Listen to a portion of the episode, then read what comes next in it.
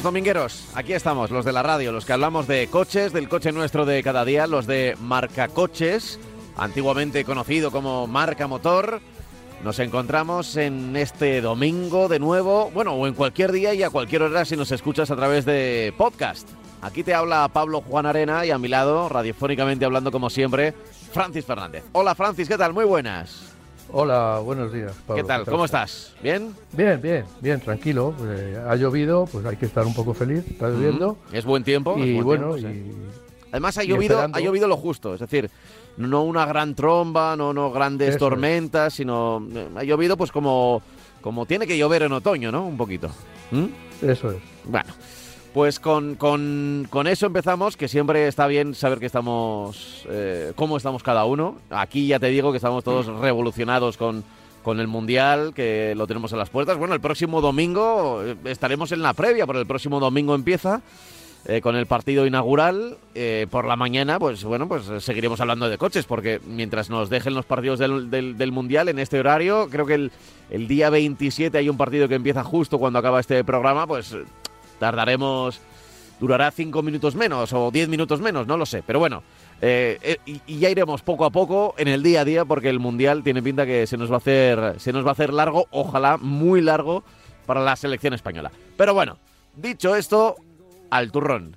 eh, que en estas fechas casi casi ya va, ya va oliendo y acercándose a las despensas. Eh, mm, El coche nuestro de cada día. Correo electrónico del programa marcacoches arroba radiomarca.com. Marcacoches arroba radiomarca.com. ¿De qué vamos a hablar en el día de hoy, Francis? ¿Por dónde empezamos? Bueno, pues hay, hay una buena noticia, bueno, una buena noticia. Hay una noticia, no sé cómo calificarla, A ver, a ver. pero a- afecta a Renault y todo lo que afecta a Renault es muy importante para, para nuestro país, por la cantidad de fábricas y la, eh, la enorme producción de vehículos que tiene tanto en Valladolid como en Palencia, como la fábrica de cajas de cambio que tiene en Sevilla. Bueno, eh, Renault digamos que está cambiando su futuro, está adaptando su futuro a las necesidades de, las nuevas tecnologías y entonces, bueno, pues se está deshaciendo, por decirlo de alguna manera, de su parte que, incluye toda la parte de motores térmicos y coches híbridos. Eh, es- ¿Y cómo lo ha hecho? Pues lo ha hecho vendiendo la mitad a la fábrica Geely, que es una marca, una fábrica, una muy importante fábrica eh, china. Se ha aliado con ella y entonces han creado una empresa que se llama Horse y eh, se dirige, que, que tiene como misión el desarrollo de, de- de- y la producción de motores y transmisiones para vehículos eh, híbridos y de bajas emisiones. No entra para nada el tema de coches eléctricos. Bueno, esto quiere decir, yo saco una conclusión ah, así rápida, eh, que no afecta a Renault, pero bueno, afecta, nos afecta a los europeos, que estamos yendo nosotros hacia el coche eléctrico, pero, pero sin embargo estamos vendiendo tecnología, entre comillas, que contamina a otros países del mundo, en este caso a China y la marca Geely, que luego los va a distribuir a través de todo el mundo, a través de todas las fábricas. No nos debemos olvidar que las marcas chinas eh, están saliendo de, su país, están llegando a Asia, están llegando a Sudamérica, están llegando porque a África eh, con una intensidad enorme, con lo cual quiere decirse que en estos países, pues lógicamente, todas las eh, necesidades o todas las obligaciones que tenemos de- en Europa de ser limpios, pues no se van a llevar a cabo. Pero bueno, en principio ya digo que todos los motores de combustión se van a, eh, se van a, a repartir en esta fábrica Horse, en esta marca Horse, que no quiere decir que Renault quiera se, desha- se deshaga de estos motores, quiere decir que va a compartir todos los gastos de producción y todos los gastos de distribución con esta marca, porque también Renault entiendo que como tiene también intereses en muchas partes del mundo, pues va a seguir vendiendo este tipo de motores. eh, va a crear una marca que se llama Ampere para, Ajá. eh, para Quizá relacionada con la electricidad, ¿no? Efectivamente, para, por el nombre ya se sabe, Sí, sí. para producir coches eh, eléctricos 100%, son toda la división. Yo aquí también me hago Pero, otra pero la marca Resulta será, que ¿Ampere será una marca de coche? O, o- es una o- marca de coches, efectivamente. ¿O es una es división de, estaba- de fabricación para Renault? Eso es lo que te iba a decir, porque resulta que la Renaulution, que es una especie de Sí, la revol- adaptación de revolución con Renault. Sí, efectivamente. sí. que es lo que ha presentado Renault, resulta que consiste en eh, crear cinco divisiones. Eh, la, la- la que hemos hablado de, de, de Horse, eh, que también viene de caballo, que debe venir también de motores, de motores térmicos, una distribución. Ampere para vehículos y componentes eléctricos. Power para motores de combustión e híbridos junto a Geely, es Power Horse, de, eh, las, dos, las dos palabras. Eh, Mobilize, que ya hemos estado hablando de esta empresa, de este grupo, de, este, eh, de esta división de Renault para, producción, para producir y vender servicios de movilidad, energía y datos. Bueno, ya, poder- ya, ya veremos a ver en qué se sustancia todo esto. Lo de movilidad está claro, lo de energía no tanto y lo de datos yo no sé a qué se refieren. Y luego eh, va a hablar, eh, que han creado otra división que pone que, que el futuro es neutro, que el futuro es neutral, dedicado a la economía circular para el reciclaje de baterías. Es decir, que también van a estar involucrados en esas baterías que van a, a sobrar, que, se van a, utilizar y no van a valer luego para nada, cómo se reciclan. Y por último, una división que se, se va a denominar, que es, vamos, que es Alpine, que eh, van a hacer, aunque van a hacer coches eléctricos 100%, es la marca deportiva del grupo. Es decir, es una marca eh, que va a llevar la deportividad a ultranza.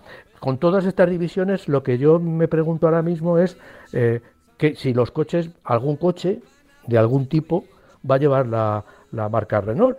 Porque con todas estas divisiones, pues los eléctricos se van a llevar Ampere, los de combustión se van a llamar eh, Power Horse. eh, En fin, hay una, una especie, yo por lo menos no alcanzo a saber, y tampoco porque lo han dicho en Renault, si la marca Renault va a estar ahí o va a ser un grupo, una marca Renault eh, como Stellantis, ¿no? que no hay ningún coche que se llame Stellantis, sino que Renault va a ser el- la cabeza y luego por debajo va a tener un montón de marcas. Yo lo que sí quería eh, también eh, aclarar un poco es que Geely, que es una marca china, como ya hemos dicho, no es una marca cualquiera. O sea, eh, vamos a estar asistiendo a un desembarco de marcas chinas más o menos importantes en Europa, en África, en Asia, en, en- Sudamérica sobre todo. Pero la marca Geely es una de las más importantes que hay en, China. Por ejemplo, tiene, ha comprado una parte muy importante de Aston Martin. Eh, la mitad de Smart es de esta marca. Eh, ya, ya sabemos que Mercedes Smart la, la vendió la- y solamente se fabrica en China. Bueno, pues el 50% de esta marca lo tiene esta Geely. Eh, el 9,7% de Mercedes-Benz es propiedad de Geely, o sea, ha comprado acciones del gigante alemán. Eh, fabrica LVC, que fabrica eh, los taxis británicos, es de Geely. Y tiene también, eh, eh, tiene la,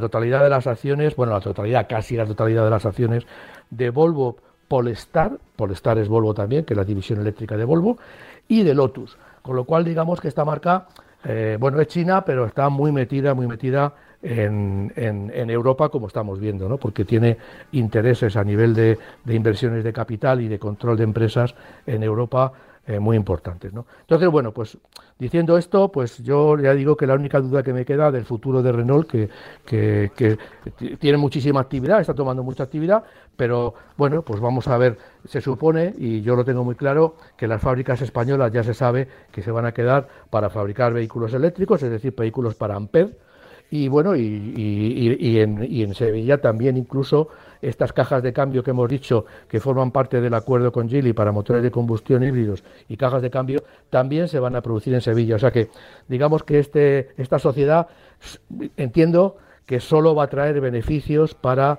eh, la, la- producción implantada en España porque va a tener con esta sociedad con Gile todo va a ser, va, a tener mucha más producción, van a aumentar el número de coches producidos, el número de cajas de cambio, el número de tecnología que se va a producir, que se va a desarrollar entre Renault y Geely, porque Geely, insisto, tiene una producción de vehículos muy importante en, todo el mundo.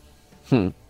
Eh, lo cierto eh, es que mm, Fíjate, no sé muy bien ¿eh? cómo les ha pillado esto a, las marcas, pero me da que en este caso, por ejemplo, Renault o otras, eh, pueden incluso mm, arriesgar a perder un poco su personalidad, ¿no? Es decir, eh, igual es una tendencia, porque no solo está ocurriendo en Renault, pero que de repente encontremos como que, que hay los coches eléctricos dentro de un grupo tengan un nombre muy especializado. Es decir, en vez de tener el, el Renault Megane eh, gasolina y el Renault Megane eléctrico, el Renault Megane eléctrico en realidad no se llamará Renault, se llamará de otra manera y tampoco será Megane, pues será otro modelo o lo que sea. Pero, pero, eh, es curioso, no sé, me da a mí esta descentralización del nombre. Eh, supongo que, oye, hay expertos en marketing, esto es más un movimiento más de, marketing que, que, de otra cosa, ¿no? Pero, pero me, llama la atención a mí desde fuera, digo, no sé si será la mejor estrategia.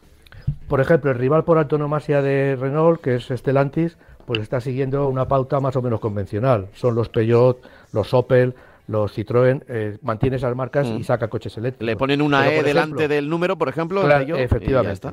Pero, por ejemplo, una marca como Volvo, pues Volvo, aunque va a producir, aunque está produciendo coches eléctricos, pero ha creado una división específica que es Polestar, que es así que nace solamente para coches eléctricos.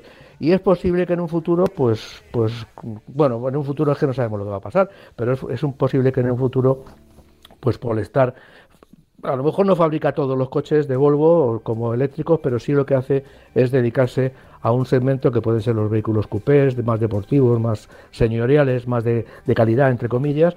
Entonces, bueno, pues Puede ser. Estamos, estamos ahora mismo eh, en, un, en, un, momento que la industria del automóvil está abierta a cualquier eh, sugerencia. Lo decíamos el otro día.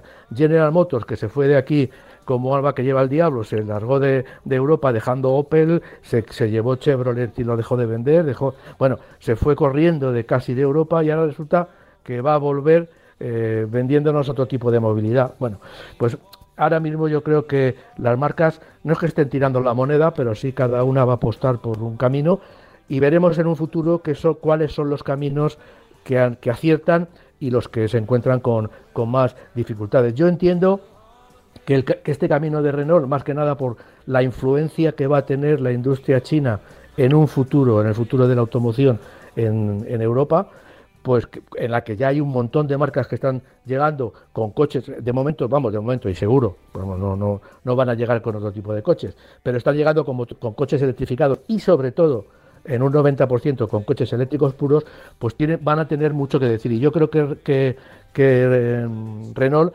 está muy preparada en, en este sentido. También Stellantis, eh, Peugeot tiene intereses en, en, China desde el principio. Yo creo que es una de las marcas más antiguas en, en tener presencia en el mercado chino con sociedades con otras em, empresas chinas, como no puede ser de otra, de otra manera en China, porque si no tienes un socio chino no puedes montar una fábrica allí.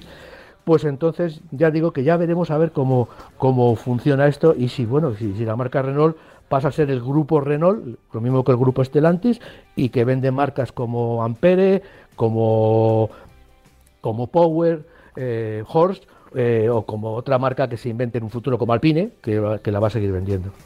Hmm. Pues veremos. Eh, la verdad que este movimiento, fíjate que no tiene nada que ver con, la cantidad de motores o, con el tipo de, hibridación de, lo que tanto hablamos, o si los motores mm. van a ir a las ruedas, o si van a tener un motor, dos motores, uno trasero, uno delantero. O sea, no tiene nada que ver con lo técnico, es una mera cuestión casi casi comercial, una cuestión interna dentro de las marcas, y sin embargo a mí me llama mucho la atención, no sé si a nuestros oyentes, espero que sí, eh, esta, mm, eh, esto digamos...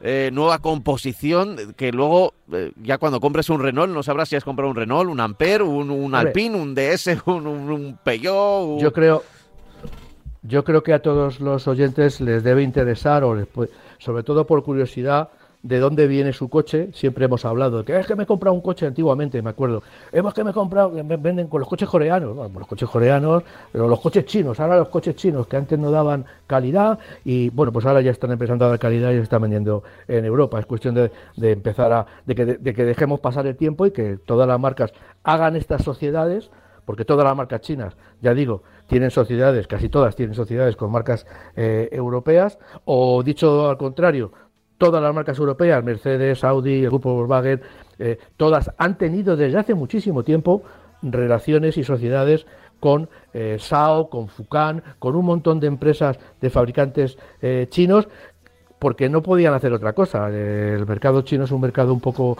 peculiar y tú no podías montar una fábrica en China sin asociarte con una, empresa china.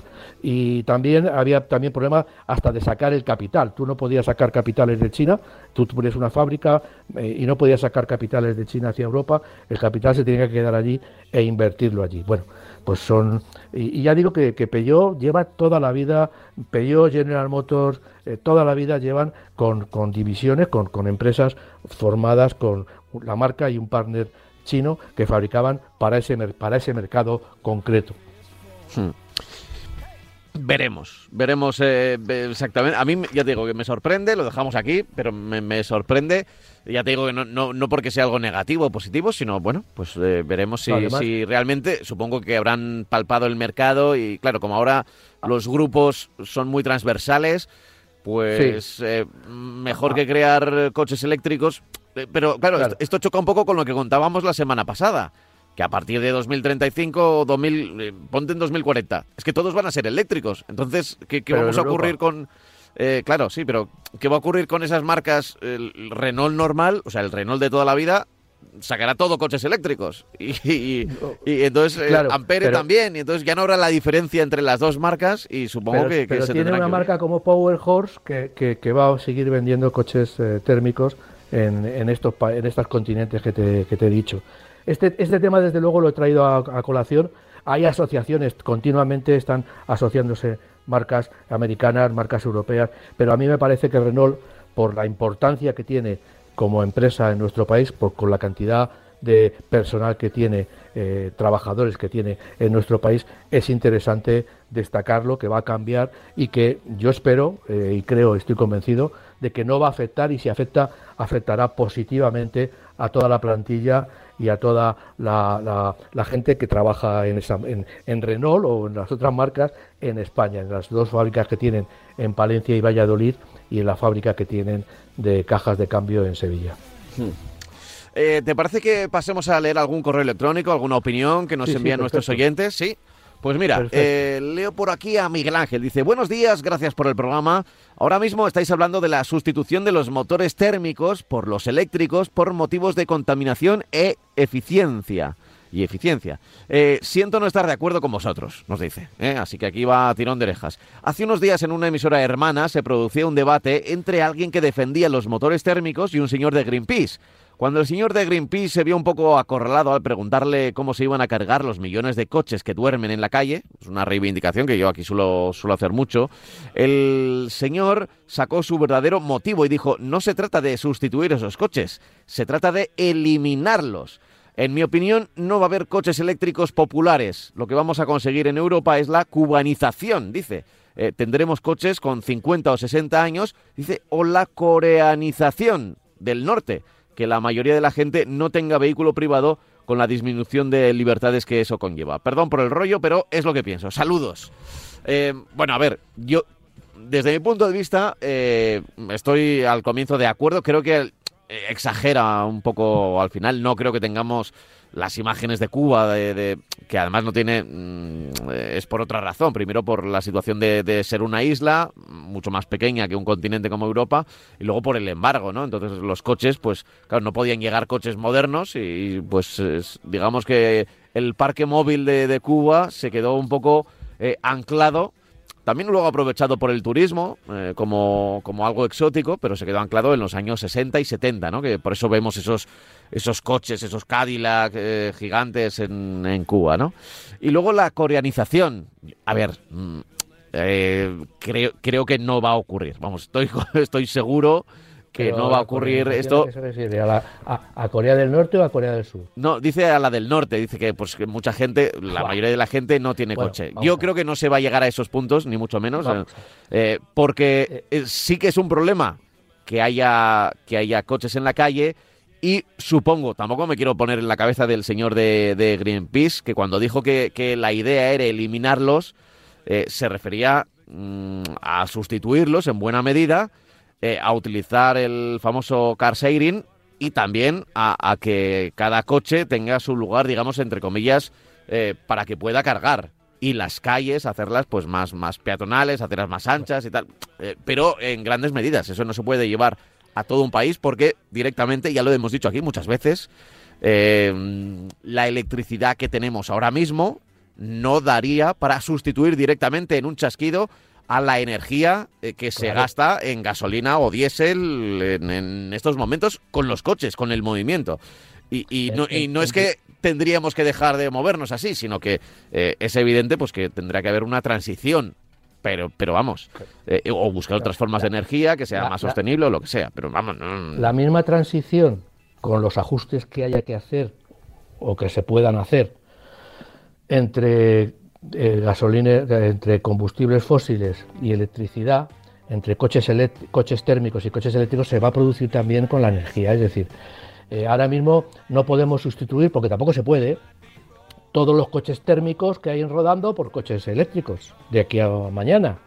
Eso no se puede hacer. Eso tiene que tener un tránsito, tiene que tener unos pasos. Lo mismo que el paso que hay entre eliminar, entre comillas, los combustibles fósiles y sustituirlos por la electricidad. Es decir, la electricidad, eh, me pueden decir, ahora mismo no hay para todos los coches eléctricos que van a venir. Efectivamente, ahora no hay, pero es que tampoco hay tantos coches eléctricos.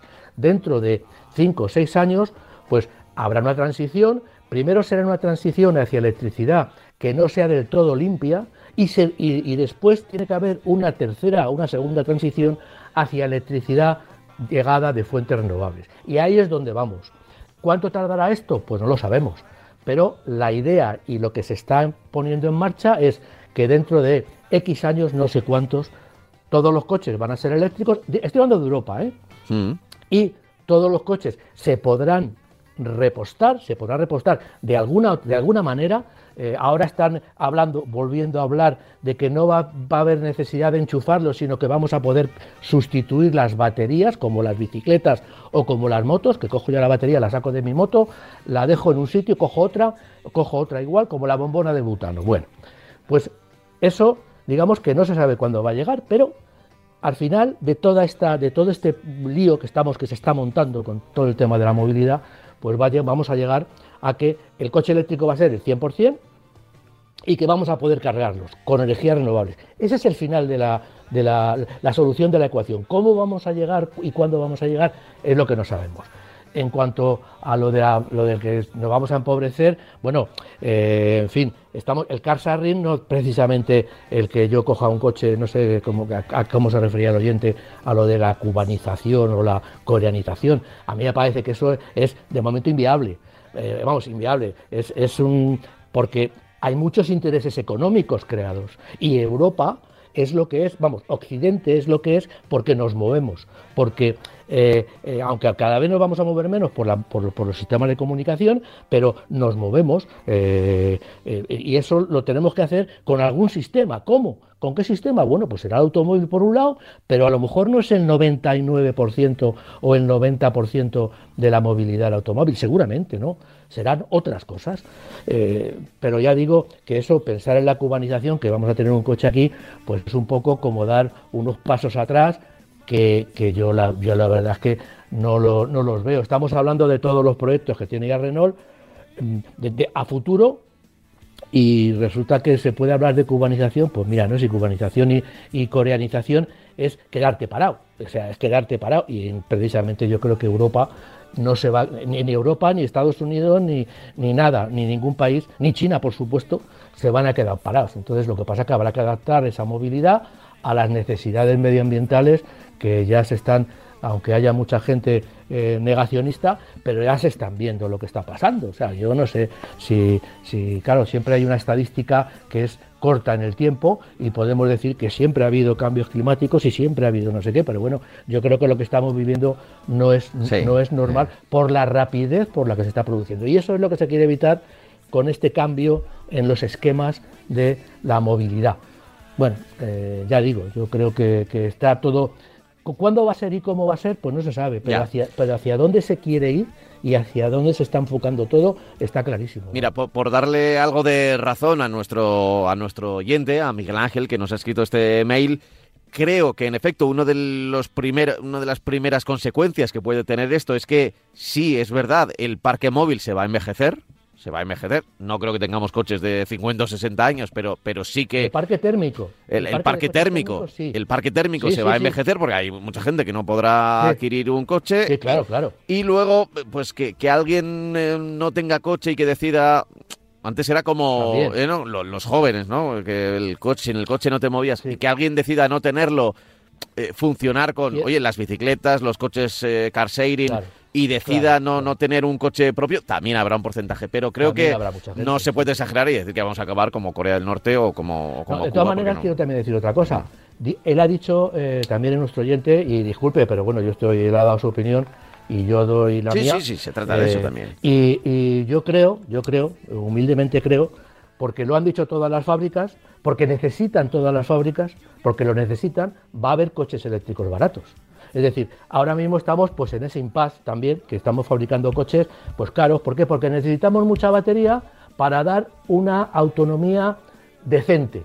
Entonces, ¿qué pasa? Que eso lo único que se hace es porque metamos mucha batería. Y si metemos muchas baterías, tenemos que hacer coches grandes, coches pesados y coches potentes. Punto no podemos hacer un coche pequeñito que tenga 500 kilómetros de autonomía porque no tenemos todavía la, tecnología para que ese coche pueda llevar esas baterías que nos hacen falta porque sería un coche de, tonelada y media, con lo cual un coche ciudadano de tonelada y media es absurdo. Entonces, ¿qué es lo que pasa? Todas las marcas ya lo están diciendo, quizá eh, están reconociendo que querían haberlo hecho antes y nos están dando un plazo de 5 o 6 años para que todas las marcas involucradas, todas las marcas de coches europeas, pues saquen coches eléctricos pequeños. En el Salón de París se ha visto que todas las marcas que hacen microcoches, estos coches que se, que se, fabrican eh, para gente que no tiene carné, para, para chavales de, 16 años, depende del, país y depende de la, de la, normativa, que tienen un motor de moto, pues se están sustituyendo por, por coches eléctricos. Coches eléctricos de muy poca autonomía, claro,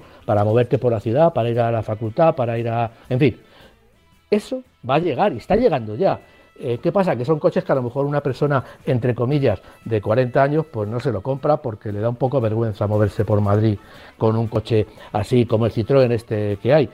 Están hechos para gente joven, coches baratos, pero ya los hay y los va a haber mucho. O sea, eh, las marcas tienen la obligación, pero no la obligación porque les obliguen, sino la obligación porque tienen que ganar dinero de sacar coches de alta de gran producción y eléctricos porque no van a poder hacer otra cosa. Entonces, dentro de cuatro o cinco años, ya lo decían, y no lo decían muy largo, pero, pero es así, van a sacar, todas las marcas van a tener, evidentemente BMW y Mercedes no, pero Renault, Seat, eh, toda Stellantis, van a tener coches pequeños, eh, baratos y baratos, coches de, de 18, 19, de 20 mil euros, que es lo que hace falta ahora mismo y con 400 o 500 kilómetros de autonomía, que ya alguno hay por ahí.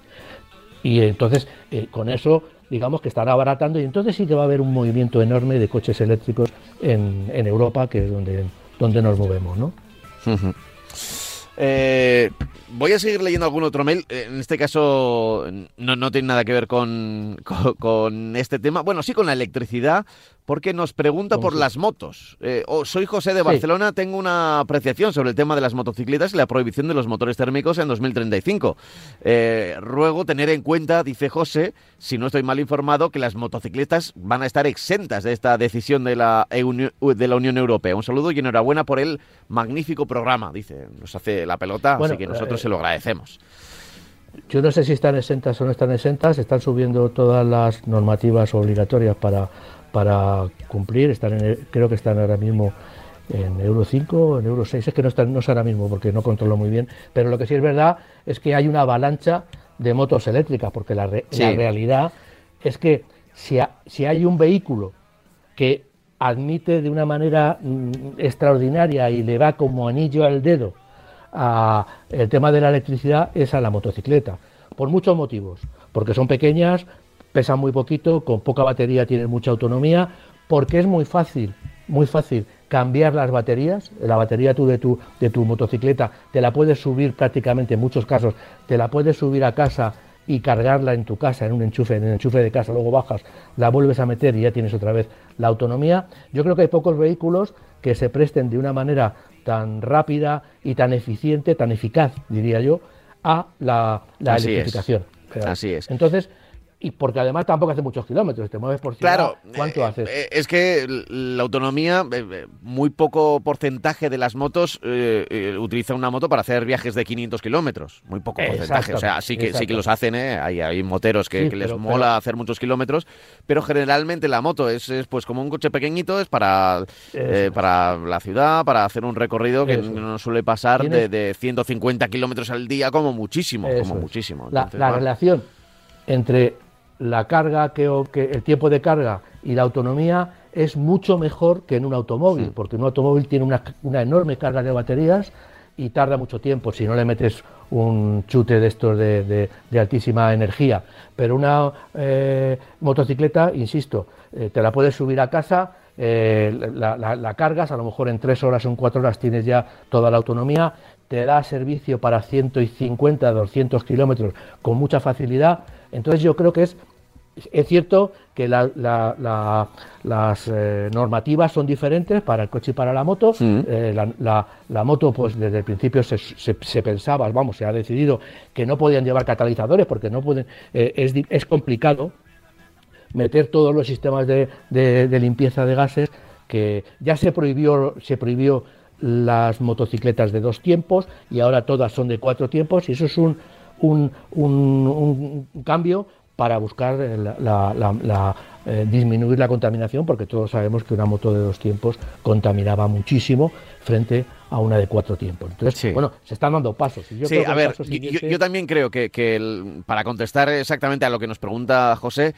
que eh, para la, pues, la pelea de la transición que hemos dicho de, dejar de, contaminar, o sea, porque el, gran problema aquí es la contaminación, evidentemente, ¿no? Es, lo que se está buscando en las grandes ciudades. Eh, se vea la moto con un equilibrio mejor entre lo que contamina, eh, lo que el beneficio que lleva, porque es un, porque son más pequeñitos, los motores son más pequeños y, y, siempre lo sabemos, aunque sean motores de, gasolina, a pesar de que no tienen tantos filtros como los coches, quiero decir, porque el filtro, un filtro de, son metales eh, sería una moto muy pesada. Solo las motos grandes pueden tener ese tipo de, filtros, ¿no? Una moto pequeña a veces te, contamina más que un coche, pero eh, por el número de ellas y por el uso que se hace individual, eh, creo que mm, no, no, lo ven como un problema tan grave. Por eso meten primero el cuchillo en el, en el tema de los coches y lo cierto es que no estoy enterado si, si aquí... no, me extrañaría que estuvieran fuera las motos, no me extrañaría fuera que estuvieran fuera en un primer momento, pero tarde o temprano llegará. Quiero decir, si no es en 2035, será en 2040 o será, o será más adelante, pero llegará y, las motos térmicas también tendrán que dejar de, de, existir y dar su paso a, las motos eléctricas, que ya te digo, ahora mismo hay más en el mercado, eh, son relativamente accesibles, no tan baratas como es verdad como una moto y más de segunda mano que puedes encontrar, con una moto pequeña, una, iba a decir una mobilet, que es, ya ni se llevan, pero bueno, un scooter de un scooter, por ejemplo. Eh, por ejemplo, y, y, son, entre comillas, eh, creo que la transición ahí va a ser más rápida y sin necesidad de que haya directivas europeas. Yo mm. creo que ya, ya, ya estamos teniendo una transición mucho más rápida que en el automóvil porque tiene innumerables ventajas. Independientemente del tema de la contaminación, todo el conductor está viendo que la moto eléctrica tiene unas ventajas enormes. Entre otras cosas porque las motos en general, un scooter eh, de más de 125 centímetros cúbicos, no gastan tan poco. Ahora mismo hay coches que en ciudad pueden gastar 6 litros, 6 litros y medio, y un scooter de estos puede estar en el entorno de los 5 litros, con lo cual no son tan eh, eficientes, entre comillas, porque, eh, porque gastan también bastante combustible. E insisto, la transición hacia la moto eléctrica va a ser más rápida porque es más natural, pienso yo. Es una, una transición muy natural y porque la electricidad entiendo que se adapta perfectamente solamente con eso de poderse, poderme subir la batería, si no pesa mucho, hay baterías enormes, pero si la batería no pesa mucho, poderme subir la batería a casa y cargarla en mi casa y luego bajarla, eso como pasa con las bicis eléctricas, eso ya es una ventaja enorme. Muy bien, muy bien. Eh, pues eh, mira, voy a leer otro correo más. igual nos estamos parando demasiado en los correos, pero yo creo que a la gente también le, no, no, está bien, está bien. le, gusta. porque además era sobre el mismo tema. Es que lo, contamos la semana pasada y de repente recibimos una avalancha sobre, sobre 2035. Dice, dice Rubén, eh, buenos días. ¿Qué, ¿Qué, tipo de motores, eh, la pregunta se las trae, ¿qué tipo de motores van a devaluarse más de cara a 2035? ¿Los térmicos? los híbridos suaves, los enchufables o los híbridos normales. ¿Y qué ocurrirá con los combustibles sintéticos? Gracias por vuestros consejos. Eh, bueno, la gente ya también, claro, pues mira un poco eh, qué se devaluará más. Yo entiendo que eh, los térmicos serán los que más se devalúen. Nadie querrá comprar un térmico de segunda mano cuando llegue esta normativa. Pero no estoy seguro porque en principio se van a seguir se van a poder seguir comprando igual que igual que los de antes. Y, incluso puede que suban de precio porque sean más eh, porque nadie pueda comprarse un coche eléctrico y los y los eh, coches matriculados anteriormente a 2035 que no sean eléctricos, pues igual suben de precio o se mantienen, no, no creo que suban, pero igual mantienen su precio, no lo sé. Pablo, ¿Mm? están subiendo ya de precio. O sea, los coches usados están subiendo de precio y mucho han subido los coches nuevos, pero es que el diferencial de precio que había entre un coche nuevo y un coche usado se ha, disminuido un montón. O sea, ahora mismo el mercado de coches usados es un mercado eh, que en unos pocos meses puede ser incluso prohibitivo también, porque no merezca la pena. Eh, eso porque como no hay oferta de coches nuevos, por todos los problemas que, ha tenido. Eh, vamos a ver, para contestar al correo, los combustibles sintéticos hay muchas marcas que están ensayando, no se sabe cuándo van a llegar al, mercado eh, y si van a llegar, no se sabe, o yo por lo menos no lo sé, si van a contaminar cero o van a contaminar eh, menos que, que, los motores térmicos, no se sabe. Eh, lo que sí es verdad es que la plataforma, una plataforma de un motor térmico le valdría para estos combustibles sintéticos. Pero hay muchas, muchas, muchas interrogantes, muchas más que con el hidrógeno. Que con el hidrógeno ya gracias a gracias a, eso, pues tenemos cada vez menos eh, interrogantes, pero con los combustibles sintéticos todavía hay muchos eh, interrogantes. Y luego, ¿qué se va a evaluar? Pues lógicamente, como tú bien has dicho, eh, en teoría lo que, lo que la gente está comprando más es el coche con alguna electrificación. Y yo cuando hablo de alguna electrificación no hablo de los híbridos suaves, estoy hablando de los híbridos y de los híbridos enchufables, sobre todo de coches híbridos, que es lo que vemos que se está vendiendo muchísimo más. Y dentro de nada se van a vender mucho más que los motores, que los coches solo de gasolina. Lo de los diésel ya no podemos olvidar. Entonces, ¿qué es lo que, qué es lo que, lo que se va a devaluar más? Pues yo creo que ninguno, porque eh, el motor térmico, eh, como he dicho antes, cuando llegue el momento, eh, no va, o sea, la gente los, los eh, que dudan de la electrificación, que todavía hay mucha gente que duda de la, electrificación, pues van a seguir eh, con esos coches. Los coches se van a estirar, como decíamos, el parque de motores térmicos va a envejecer eh, muchísimo. Y entonces, bueno, pues yo creo que ahí estamos también en una...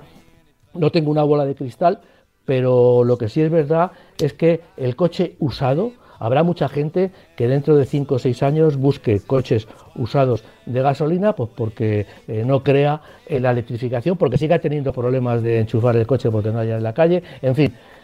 Va a pasar un tiempo y en ese ajuste que tenemos que, que, que tiene que hacer la industria y el mercado, pues pueden pasar muchísimas cosas. Una de las cosas que digo que ya está pasando es que el coche usado ya se vendían mucho más coches usados que nuevos, pero es que ahora están subiendo mucho más de precio que los coches eh, nuevos. Entonces, bueno, eso es una idea de lo que puede pasar en, un futuro, ¿no? Hmm. Veremos, eh, pero me ha gustado la pregunta esto de cuál se va a devaluar más, cuál se va a devaluar más, ¿no? Eh, porque, porque es verdad, al final ya estamos en una fecha en la que vamos a comprar coches que, que van a llegar una vida útil más o menos a 2000, bueno, igual todavía es demasiado pronto, pero, pero una vida de, de 10 años de un coche, si imagínate que alguien lo compra y luego lo cede a sus hijos, o bueno, pues no sería tan extraño tampoco, ¿no?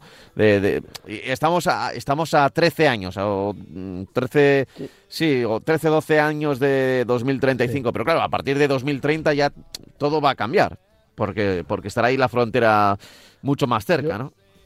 Yo lo que creo es que cuanto más nos acerquemos a esa fecha, menos coches térmicos se van a fabricar. Bueno, cuanto más nos acerquemos, que a cinco años vista del 2035. por eso, por eso. Digo, es que en 2030 ya será un mundo completamente distinto. Más se van a buscar ese tipo de vehículos. ¿Por qué? Porque va a haber mucha gente que por, por diversos problemas, por diversas peculiaridades de su vida, pues no quieran de momento, se, se van a pasar a la electrificación cuando ya no puedan hacer otra cosa. Entonces, bueno, pues yo creo que hasta esa fecha los coches usados eh, van a tener una, una, no diré una vida espléndida, depende del coche usado, pero sí una larga vida en ese sentido, porque van a seguir siendo muy buscados por los, por los, por muchos compradores que quieren seguir teniendo un coche térmico, eh, sobre todo gasolina, porque el diésel ya lógicamente tendrá, habrá dejado de fabricarse muchísimo antes. Eso es, sí, sí. Eh, por eso a veces es un poco absurdo eh, intentar hacer cábalas de qué puede ocurrir dentro de, X años, porque dentro de cinco vamos a tener mejores datos eh, y, casi tampoco se habrá dado lo mismo que pensábamos en 2022 mm, cuando tengamos los datos de 2027, ¿no?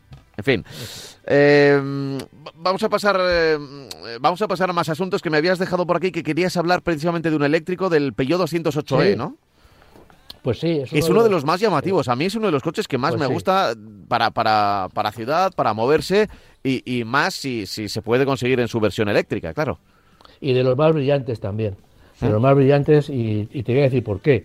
Porque es un coche que, fíjate, eh, estamos hablando de coches eléctricos y ya estamos hablando de una, no una segunda generación, pero sí una serie de cambios que se han producido para mejorar el funcionamiento de este coche eléctrico, la versatilidad del coche eléctrico, ¿no? Eh, ya se puede, o sea, ya ahora mismo, a partir de ahora, ya se puede reservar una unidad, nuestra unidad del Peugeot 208e si queremos eh, eh, comprarlo. se va a vender a partir, no es un precio bajo, 38.170 euros. Se pueden acoger a rebajas de hasta 7.000 euros y es un coche que recibe modificaciones en su versión GT, que es la única que se, se ofrecerá, una versión con un tufo más, más deportivo. Los cambios más importantes se centran, como ya he dicho, en el paquete eléctrico, o sea, no cambia tanto la estética, no cambia tanto el interior, pero sí cambia el paquete eléctrico, con eh, un aumento eh, de potencia que sube hasta los 156 caballos y una autonomía que llega ya a los 400 kilómetros es decir, la homologada. Pero ya en un coche como el Común 208, que es un coche pequeño, que como hemos dicho antes, no, no se permite, no, no, no es posible meterle las baterías que se le pueden meter a un 5008, imagínate, pues ya estamos hablando de 400 eh, kilómetros de autonomía. ¿no? Eh, ¿Cómo se ha hecho esto? Pues bueno, se ha hecho porque como todo va evolucionando, se ha reducido el consumo eléctrico del motor, del motor evidentemente, en un 15%. Entonces, bueno, se llega hasta 12 kilovatios hora a los 100 kilómetros, que es una, un consumo bajo, que ya digo que ha permitido aumentar esa autonomía. También la carga eh, nos permite en un enchufe de carga rápida, cuando como digo yo, le metemos un chute enorme a la batería se puede cargar en 25 minutos pasando del 20% al 80%, que eso aproximadamente podrían ser el 80% pues podrían ser un poquito más de 300 kilómetros de autonomía. La carga completa en, en, un enchufe rápido, por ejemplo, llega en dos horas, con lo cual, bueno, tenemos que hemos aumentado autonomía, hemos aumentado potencia, hemos reducido consumo y hemos reducido también que es muy importante, que es, es una parte del futuro del coche eléctrico, que es reducir los tiempos de recarga, porque 25 minutos para pasar del 20 al 80% nos puede permitir tomarnos un café en una autovía, en, un viaje y hacer un viaje pues prácticamente de 700 kilómetros sin, sin, sin parando una vez, perdiendo 25 minutos, que bien lo podemos llenar ese tiempo con un café o un paseo. Por, el, por un paseo alrededor de, en una ciudad o en, una electrolinera sin problema. ¿no? Entonces, bueno, yo creo que la luz se va viendo, va muy lenta, va muy lento, pero con modelos como este, pues un poco la luz se va viendo al final del túnel. Ya. Eh, desde luego, mm, a ver, a mí me gusta mucho en las marcas ofrezcan eh, modelos, el mismo modelo con todas las opciones ahora mismo. ¿eh? Creo. fíjate que antes decíamos lo de Renault y lo de y lo de su nueva marca Ampere o Ampere o pero, mm, ah, pero Peugeot... ¿A qué te refieres con todas las opciones? pues que, que, esté en gasolina, en diésel, ah, en híbrido, en eléctrico. es decir, que, vayas a un concesionario y digas, es que a mí me gusta este coche, este modelo, el 208, ¿no? Y que, y, que lo, y que lo puedas tener en varias opciones. O, y no ocurre, igual, es algo que es que igual la gente se piensa que ocurre en todos los modelos o en todas las marcas y no es así, no es así. Eh, Estelantis lo tiene en casi todos sus modelos, lo que pasa es que lógicamente motores de gasolina y sobre todo motores diésel cada vez son menos en la gama. Pero eh, yo creo que Stellantis, si hablo de memoria, es la, Stellantis como grupo. Luego eh, Citroën tendrá menos que Peugeot o menos que Opel, pero en su conjunto es el grupo industrial con todas sus marcas que más variedad de tecnologías eh, ofrece. Más variedad, desde híbridos normales, híbridos enchufables, eléctricos puros, gasolina e incluso diésel todavía eh, incluye la gama de producto. Ya, ya.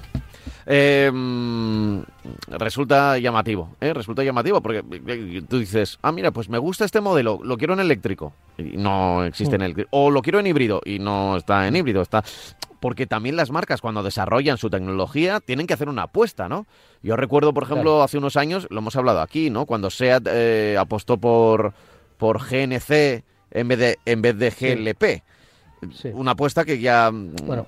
que, ya ha abandonado porque se dio cuenta que no tuvo no sé no sé si fue una apuesta un brindis al sol o qué fue exactamente un brindis al sol de Volkswagen, del grupo Sí, claro, del grupo VAG, de la matriz, pero eh, recordamos que ah, encima lo hablamos aquí, ¿no? Con unos depósitos muy pequeños, muy pequeños, que se gastaban rápidamente, ¿no? No tenía mucho sentido. O sea, nosotros, el, análisis que hicimos aquí, recuerdo perfectamente, es que tenían depósitos de 10 litros, una cosa así, ¿no?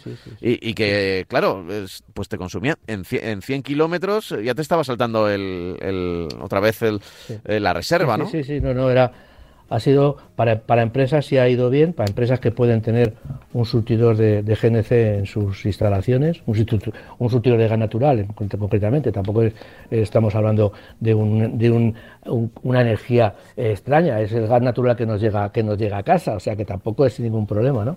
Entonces, pero evidentemente para nivel particular pues ha sido fue un, ha sido bajo mi punto de vista un gran fiasco, ¿no? Eh, pero ya digo que bueno que que eh, es un poco lo que hablábamos antes.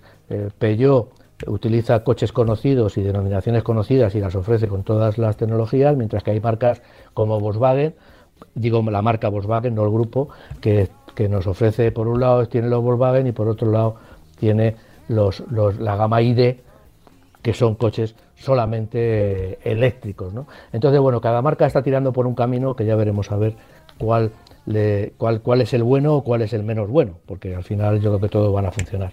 Hmm. Sí, eh, bueno, funcionarán porque al final el mercado les dirá por dónde tienen que, tirar. Claro, eh, al final es esto, sí, puedes hacer GNCs, y, pero si la gente no... O GLP, que me sigue pareciendo una magnífica... Mira, un compañero de aquí de la redacción eh, ha adquirido un, GLP, lo lleva apenas unos meses, le ha costado bastante, por cierto, que le, que le den el coche, pues eso, ha tenido que esperar, porque era coche nuevo, pues ha tenido que esperar seis, siete meses, una cosa así. Pero ahora que lo tiene, eh, es que cada mes consume un tercio de lo que consumía antes. ¿eh? Y no es un coche especialmente caro, ¿eh? porque es una, es una marca. Es, mira, hablaremos de, ella, pero es una marca barata. el, coche le ha costado lo que cuesta un coche nuevo. Y, con GLP.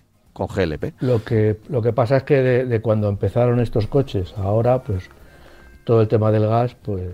Claro, ahora ha subido. Y fíjate que está pagando un tercio de lo que pagaba habitualmente con gasolina o con diésel, pero eh, em, ahora mm, el, el- el gas es to- todavía mucho más caro. Es verdad que la gasolina también Claro. había subido bastante y sigue siendo un tercio la, la diferencia, pero, Es que- pero antes al comienzo era mucho mayor.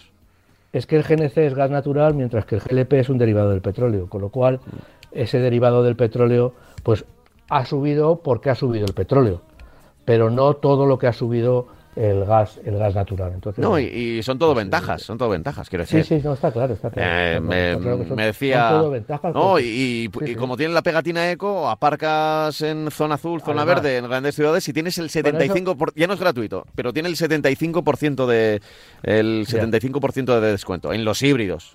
Yo creo que eso en los a cambiar. pegatina cero eh, ya sigue siendo el 100%. Sí, eso cambiará, eso cambiará. Pero bueno, todavía aguanta, todavía aguanta. Es como la hibridación suave, es que ha sido un gol por la escuadra que han metido a, a la DGT al definir las etiquetas y el definir el tipo de, de- de- de motor que se que- y meter cada tipo de motor en una etiqueta. A mí me parece que ni los coches con GLP, con, GNC, ni los eh, de hibridación suave son coches que deberían llevar la, la- la etiqueta eco. Oye, Entonces, fíjate, Se va, se va. Sí. fíjate cómo se nos, se nos ha pasado el tiempo. Ya está sonando la sintonía de despedida. Pasa el tiempo de verdad. Pero vamos. Sí, sí, sí, sí. Bueno, todavía. Pero todo el tiempo, A ver, ¿eh? la, la sintonía de despedida dura mm, dos minutos. O sea que, que si quieres apuntar algo más, todavía tenemos esos dos minutos. ¿Eh? Pues mira, tenemos, yo me gustaría hablar de Smart. Smart ha, sa- ha sacado el hashtag 1, el coche que es, un, es un, un sub, es el primer sub que, que saca Smart al mercado. Smart, que llega de, China, evidentemente, eh, se produce en China y, bueno, es un sub de cinco puertas, cuatro plazas, con un estilo además muy especial. La verdad es que el coche mantiene las constantes de, la originalidad de la marca eh, Smart. Yo entiendo que muchos diseñadores y, técnicos de Smart de Alemania están eh, ayudando al desarrollo de ese tipo de vehículos, aunque la marca, aunque se fabrique y en teoría se desarrolle en China. Bueno, la- eh, mm, se ofrece con desde 42.100 euros, o sea, son 4.000 euros más que, que el Peugeot 208 eh, que hemos dicho antes, eh, y va hasta 49.600 con el apellido Brabus, que todos nos acordaremos Sí. de que el apellido Brabus es un apellido más deportivo, más potente, más equipado, que es un, es un carrocero, un, un preparador alemán que le, que le preparaba las unidades más eh, prestacionales a Smart. Y tiene una autonomía de 440 kilómetros, o sea, estamos hablando ya de autonomías bastante defendibles, se carga y se carga en 30 minutos entre el 10 y el 80%. Es un coche interesante, ya digo, porque aunque bueno, el precio no se justifica con, con el tamaño, pero bueno, es otra posibilidad y es un coche Smart que es muy, sigue siendo una marca muy original desde los primeros momentos en que dejó de- la sociedad, la sociedad Smart se montó incluyendo a la relojera suiza Swatch, que luego se, se apeó del, burro, pero bueno, eh, yo creo que es un coche, ya digo, interesante como vehículo eléctrico, con buena autonomía, original y bueno, y, que tiene una, eh, un funcionamiento, eh, por decirlo de alguna manera, eh, bastante adaptado a los tiempos que corre, porque 440 kilómetros es una autonomía bastante, bastante interesante. Vale, vale. Eh, bueno, es interesante, eh, lo apuntaremos y mucha gente que nos pregunta por este tipo de, de coches, aunque Smart ya sabemos que tiene su, su aquel, ¿no? También de... No, igual ya de... no es- de- sí. Ya no es un coche pequeñito, es un coche... No, ya, ya de- no, ya lo de Smart es inteligente, ya no, ya no, sí. ya no intenta tener ese doble significado también de pequeñito o de, o de mono, o de- que, que siguen siendo diseños muy chulos, ¿eh? Así que, bueno, estaremos pendientes sí, porque seguro que hay mucha gente que nos pregunta por él. Nosotros lo tenemos que dejar ya aquí esta semana, volveremos la semana que viene a las puertas del Campeonato del Mundo de Fútbol, pero seguiremos hablando de nuestro Campeonato del Mundo, que es el coche nuestro de cada día que nos lleva al trabajo, que nos lleva de vacaciones y que es una herramienta más para, para nuestra vida. Mucha gente que, que, que quería yo sin coche, ¿no? Ahora sí, te quedaría sin móvil, quería sin coche. Pues de eso hablamos, de los coches. Eh, Francis, como siempre, un placer. Nos volvemos a encontrar la semana que viene. Igualmente, Pablo, ya hablamos. Chao, chao. Adiós, hasta luego.